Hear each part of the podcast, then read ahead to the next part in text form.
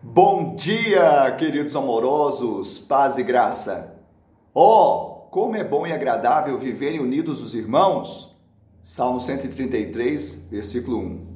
Esse é um cântico de romagem ou de peregrinação que o povo de Deus fazia na sua peregrinação às festas judaicas em Jerusalém. Nós vemos aqui o poder da comunhão. E Deus, ele exclama a sua alegria, e a alegria do Senhor é a nossa força.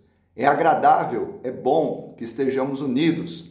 Bom no maior sentido da palavra, útil, moralmente aceito. Exatamente quando nós temos a unidade no Espírito, nós temos também a bênção para conquistarmos aquilo para o qual fomos conquistados também.